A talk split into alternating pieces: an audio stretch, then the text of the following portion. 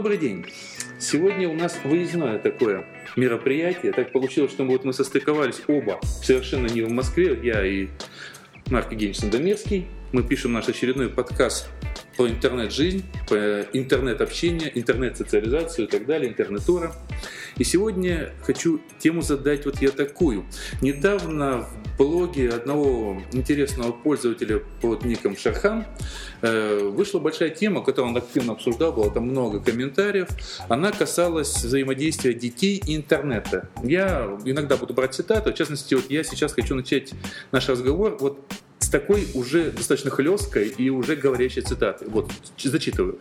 Свободный доступ ребенка в интернет может э, сказаться еще более пагубным, чем связь с плохой компанией.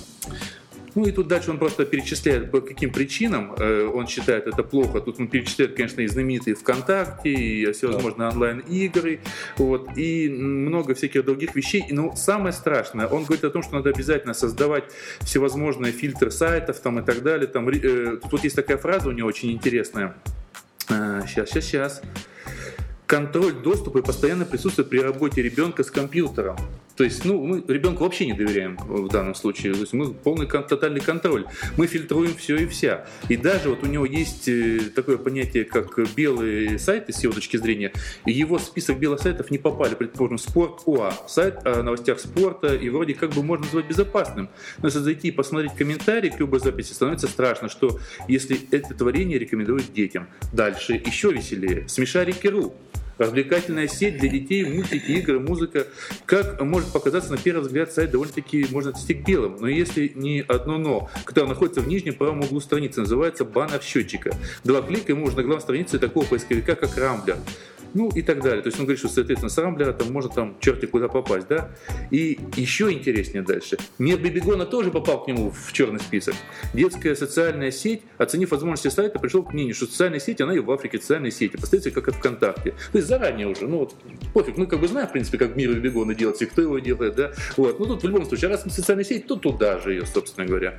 Вот. И, соответственно, я не буду дальше зачитывать, наверное, все, вот основа, как бы я сказал, примерно на этом построена вся его тематика. То есть я прочитав, э, ну там много тоже комментировал, много вступал в спор. Ну, сначала мой был э, такой вот, моя такая реакция, это ужас, ужас, это какой-то салоспилс буквально. То есть вот хотел бы услышать мнение по этому поводу. Это раз. И второе. Э, мы говорим сейчас о детях, конечно, не подростках, мы говорим о детях там, ну вот он э, осуждал тех 10 лет и так далее. То есть именно о детях. Со с какого возраста стоит начинать пускать в интернет, вот какие ограничения и так далее, и почему? А, вы знаете, Андрей, а, услышав ваш рассказ, я вспомнил известный мне случай, но случай этот не уникален, угу. когда заботливая в кавычках мама, имеющая детей дошкольного и младшего школьного возраста, вдруг решила, что весь мир заполнен жестокостью несправедливостью, грязью, развратом, и что совершенно невозможно ее детей выпускать в этот жестокий, бесчеловечный мир. И она приняла решение забаррикадироваться в своей квартире. Сильно. Перестать выпускать детей на улицу – только сердобольные соседи приносили ей продукты и остальное необходимое из магазина. И как-то она существовала в течение многих лет. Мне напомнил один американский фильм, там про одного ученого, который, посчитав, что вот-вот наступит ядерная угроза, сделал огромные запасы и сделал себе бункер, в котором он прожил лет 20, где у него вырос ребенок, который потом, потом попал в натуральный мир. Совершенно верно. И, к сожалению, оградить ребенка от всех сложностей, проблем, несовершенства реального мира невозможно. Это вам нужно ли?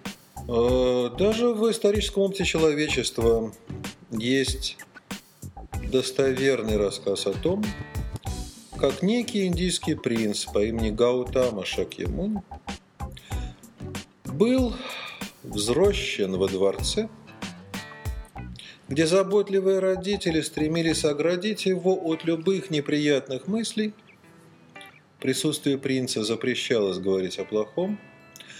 И, дойдя до возраста совершеннолетия, он не знал, что люди, оказывается, болеют, страдают и умирают. И когда он неизбежно столкнулся с этой прозой, с реалиями жизни, это оказало не вот такое шокирующее воздействие, что он бросил родимый дворец и ушел странствовать голым и босым. И, в общем-то, основал религию буддизма. А в научной психологии хорошо известен тот факт, что если детство ребенка оказывается слишком рафинированным, если это сценарий воспитания гиперопека родителей, как растение мимоза, вспоминая старые советские детские стихи Михалкова старшего, растет такой ребенок, то, к огромному сожалению, но надо признать реальность, вступая в возраст зрелости, совершеннолетия и сталкиваясь с неизбежными стрессами, он оказывается от них не защищен. Он по сравнению с другими подростками и детьми уязвим в отношении стресса. Я бы даже тут какую ремарочку сделал. Более того, не получая информацию, потому что закрыли от всего, и от зла, и от информации зле, да? То есть он, м, получается, в чем-то, э, получив эту информацию в другом виде, не э, от педагога, не от родителей, не от кого-то, а воспринимает ее по-своему, не всегда правильно. И она как раз вам может больше понравиться. То есть если, предположим, заведомо мы, предупредив ребенка о чем-то, раз общаясь с ним, показывая ему, что вот это зло, и почему почему это зло на доступном языке. Начинаем ему с корней, скажем так, объяснять, как это, и что это, и для чего это, это одна история. Другое дело, что когда ему уже лет 18, он уже ну, не, не вольны вы никак него влиять, и он сталкивается с этим в реале, ему это может так понравиться, что это может стать смыслом всей его жизни. К сожалению, и даже раньше, когда ребенок вступает в переходный возраст подростковый, угу. тогда в полной мере показывает свою справедливость, известная народная мудрость, запретный плод сладок. Да? И все то, что в детстве ему запрещали, став подростком, он стремится скорее и больше и так далее, безнаказанно, без возбранно, без ведома родителей, все это попробовать. Я всегда проводил такие параллели, как, ну, если говорим о классике, в старину очень принято было девочек воспитывать в монастырях. И зачастую более развязанными, распущенными были как раз вот эти вот монастырское воспитание, получившие девочки, чем те, кто воспитывались в семьях, будем так говорить. Вот, я как раз и провожу такую же параллель. Мое мнение, нет ничего страшного, что ребенок будет сталкиваться с реальной жизнью. Интернет это реальная жизнь, такая, какая она есть. И говорить о том, что там научат чему-то хуже, чем в компании на улице, а кто? Это те же самые люди, как они научат худшему-то? Они научат тому же, будем так говорить. И как можно? Ну, вы тогда действительно придется запереть его дома, не пускать его на улицу, не давать ему общаться с окружающим миром. Но не узнает он в этом интернете, узнает он это подороже. Важно другое. Не то, что, предположим, ему там начнет педофил приставать в интернете, да, а потому чтобы он потом умел вовремя распознать, засомневаться, прийти к вам с вопросом, говорит, а меня тут кто-то э, предлагает показать письку, грубо говоря, да, то есть чтобы он к вам с этим вопросом пришел, чтобы он умел доверять вам настолько, чтобы прийти с этим вопросом вам, по-моему, вот это важнее. Конечно же.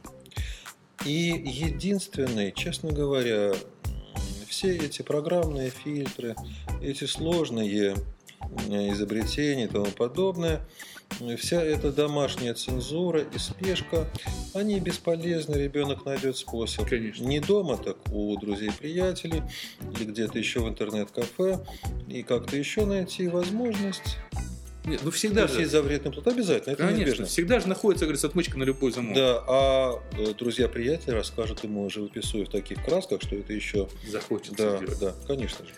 И единственной гарантией, единственной защитой для ребенка, э, чтобы он не стал жертвой своего незнания, угу. является как раз доверительный вот, психологический контакт с родителями и старшими братьями и сестрами, чтобы он постоянно рассказал, а что он там в интернете нашел, а чем в интернете занимаются его друзья-подружки, о чем они все думают, что их волнует, чем они живут. Причем и он сам должен хотеть это рассказать. Он сам не то, что вы из него вытягиваете, он должен желать поделиться, чтобы получить от вас адекватную реакцию. Да, конечно же, конечно да. же.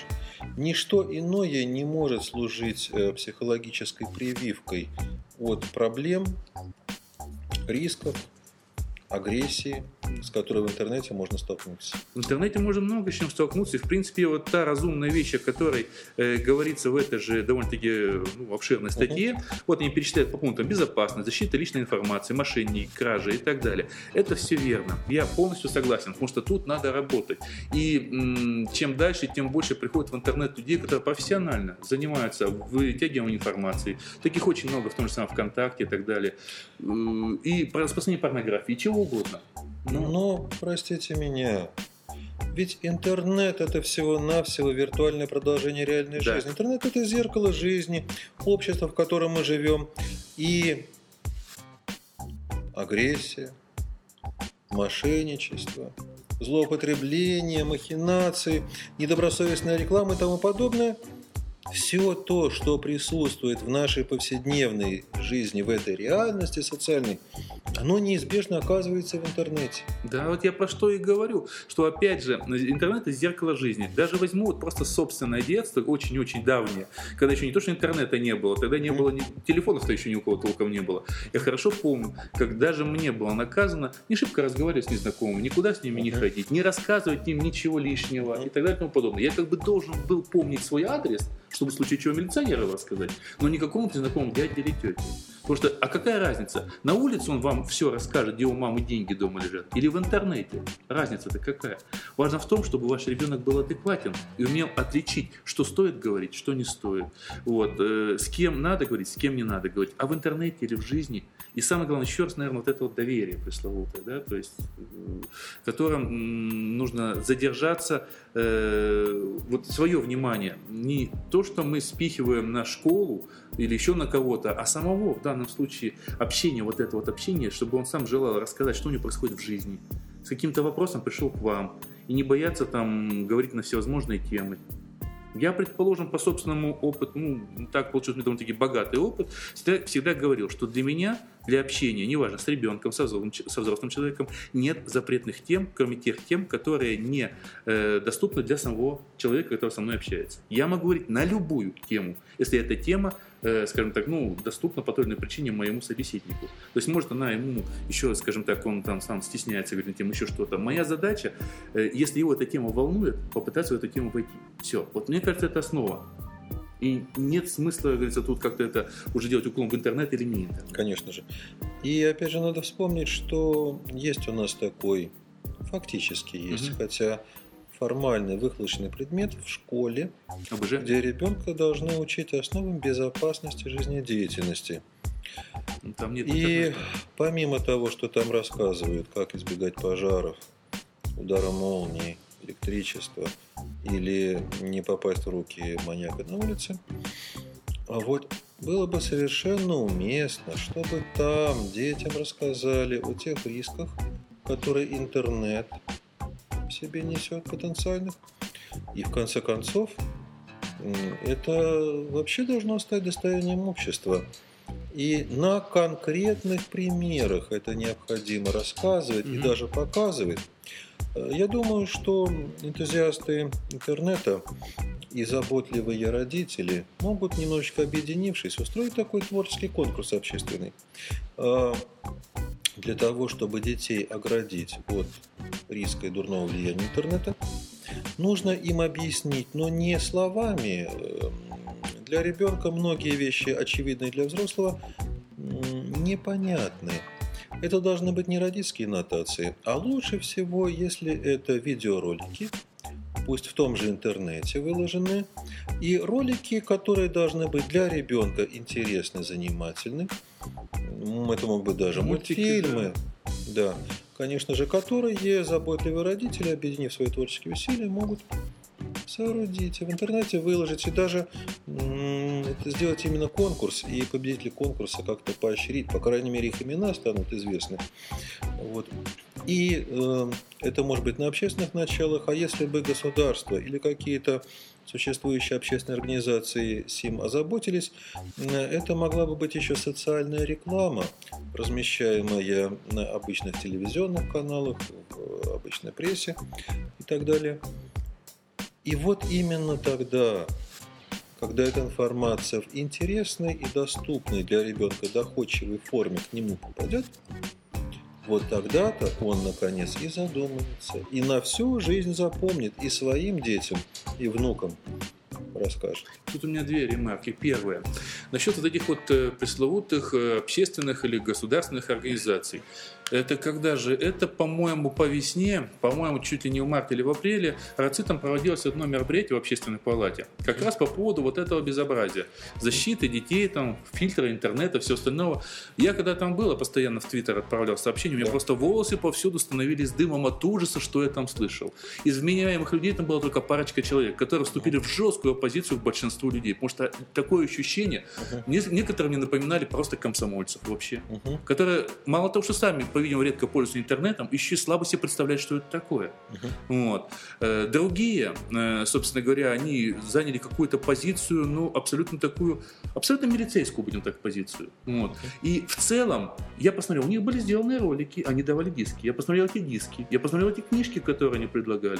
Это такой тихий ужас, который может только отвратить ребенка. И вот в свете, в свете этого у меня есть другая еще ремарочка. Это воспоминание, опять же, из моего детства. Я хорошо помню, как в далекие 70-е годы я видел несколько мультиков. Один из них, э, они были абсолютно пропагандистские. Вот как бы сейчас уже понимаю. Предположим, в одном из мультиков зайчик там э, очень любил попить холодной воды, а потом горячего чая. Или наоборот, там съесть что-то горячее, нужно пить холодной водой. В итоге у него рассыпались чертовой матери все зубы. Я до сих пор помню этот мультик. Я до сих пор помню, что нехорошо пить, как говорится, там э, горячую воду, а тут же запивать холодной. И это ведь правильно. И эти пропагандистские мультфильмы советского времени, они ведь были сделаны талантливо. Да. Э, с чувством. Дети хотели с смотреть. искрой. Это должно быть интересно. Да. В конце концов, значительная часть вообще кинопродукции и мультипликационной продукции советского времени они были по заказу разных учреждений, ведомств и так далее. Угу. То какой-нибудь Сбербанк, то Спортлото, значит, то какие-то другие да, лотереи государственные. Медицинских этих да, очень много да, было. Да, очень как, много. конечно. Многие художественные фильмы, которые вошли в историю, классика, золотой фонд отечественного кинематографа, по сути, несли в себе такую скрытую рекламу. Летайте самолетами аэрофлота, угу. храните деньги в сберегательной кассе и тому это подобное. Да.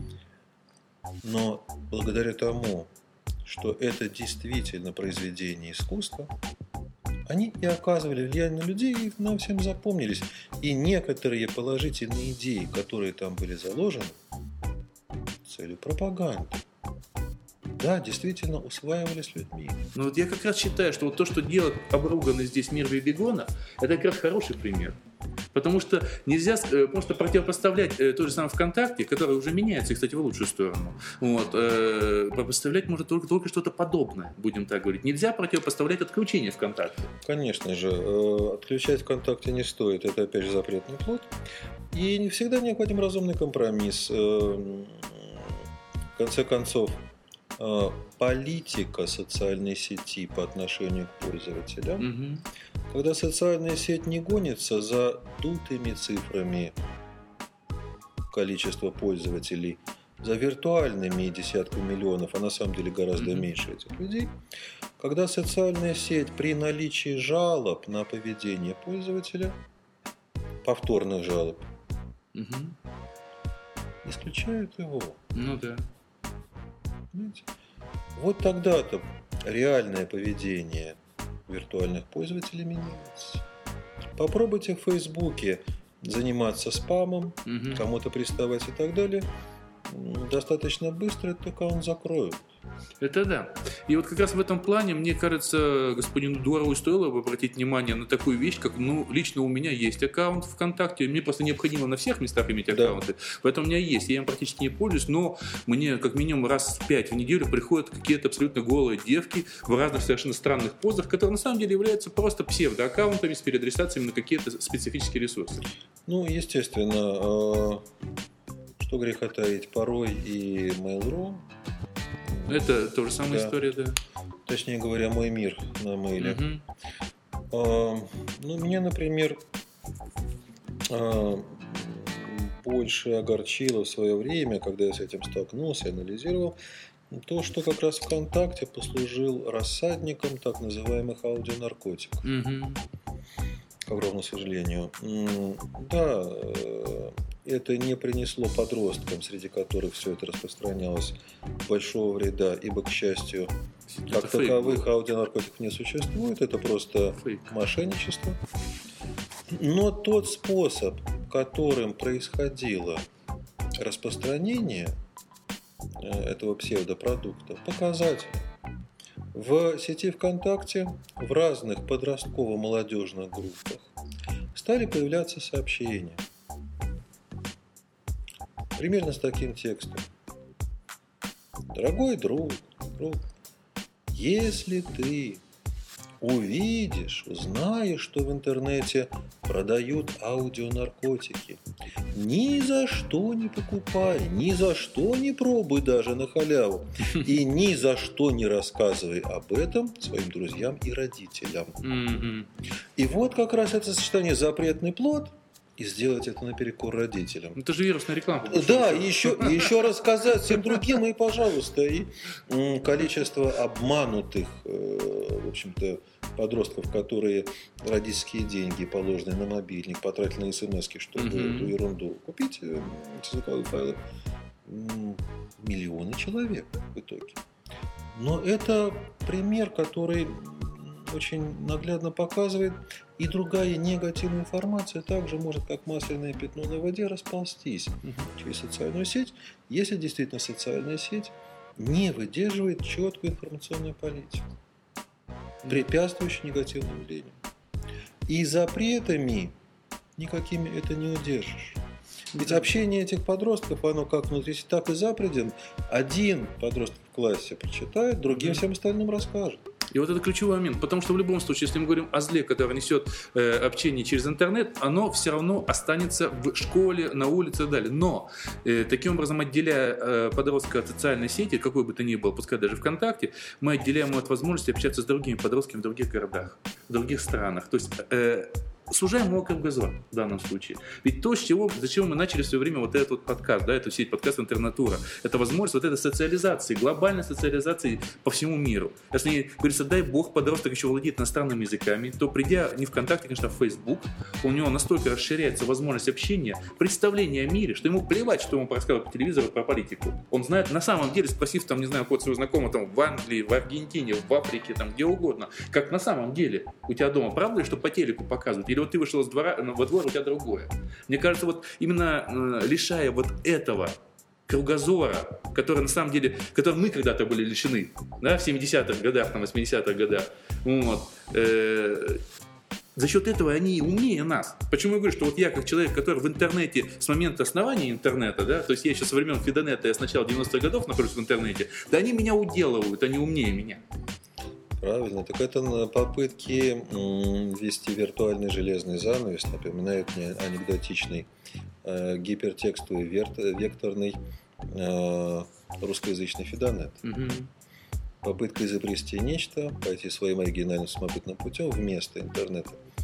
А, невозможно встать на дороге технического прогресса. Да-да-да. Невозможно затормозить эволюцию общества и переход общества в информационное. Невозможно сегодня жить в пещерном веке. Хотя встречаются сегодня люди, есть даже, кстати говоря, известные предприниматели в прошлом, которые бегут от цивилизации Ага, и знаем да, живут на лоне природы, занимаясь сельским хозяйством, принципиально не пользуясь электричеством. Но не газом слезая и с далее. ящика при этом со всех телепрограмм. А в том-то все и дело. Понимаете, жить в обществе и быть свободным от общества нельзя. Ой, сказал один классик в свое время. Ой, смутный классик. В том-то и дело. Он оказался прав. Да он во многом прав. Совершенно верно. И события нынешнего времени только подтверждают историческую правоту этих больше ста лет тому назад сказанных слов. Я думаю, по большому счету сказать нам нечего. Единственное, может, какие-то пожелания вот этим папам и мамам, ищущим, во-первых, во сколько стоит допускать ребенка к компьютеру, к интернету. Нужно ли что-то делать и что нужно делать? Это, наверное, единственное, что мы можем посоветовать, какие-то вот такие вещи. Что единственное, чем мы можем, может быть, закруглить вот эту нашу беседу. Ну, я думаю, все-таки реальная возможность провести такой творческий конкурс, если найдутся инициативные люди. Да. Кто-то напишет маленькие сценарии или хотя бы идеи таких роликов, как объяснить детям опасность безопасности риски интернета. А кто-то эти ролики сделает, и кто-то в интернете их будет размещать. Кстати, это в концепции вот этого вашего нового сообщества в ЖЖ, которое интеллектуально, но как раз ложится, потому Да, что одна из программ, которая да, вот это конечно, сообщество. конечно. Да. Ну, собственно говоря, так-то я считаю, вот основная задача допускать можно, мне кажется, с любого возраста. Вот как только он почувствовал, что он хочет, точно так же, как книжки, да? То есть нельзя же запретить все книги, так нельзя запретить интернет и компьютер. А самое главное, просто, ну, уже буквально с того возраста, как только ребенок начинает адекватно с вами общаться, это очень маленький возраст, надо научиться быть другом прежде всего, да, и не быть ханжой, да, чтобы можно было, чтобы он понимал, что с любым вопросом может прийти к вам, не услышать от вас, какой кошмар, как ты это можешь, вот, а при этом он будет смотреть на вас и думать, господи, эти люди запрещают мне ковыряться в носу. Да. Я думаю, что на этом хау. Всего доброго. Всего доброго. Подкаст «Интернет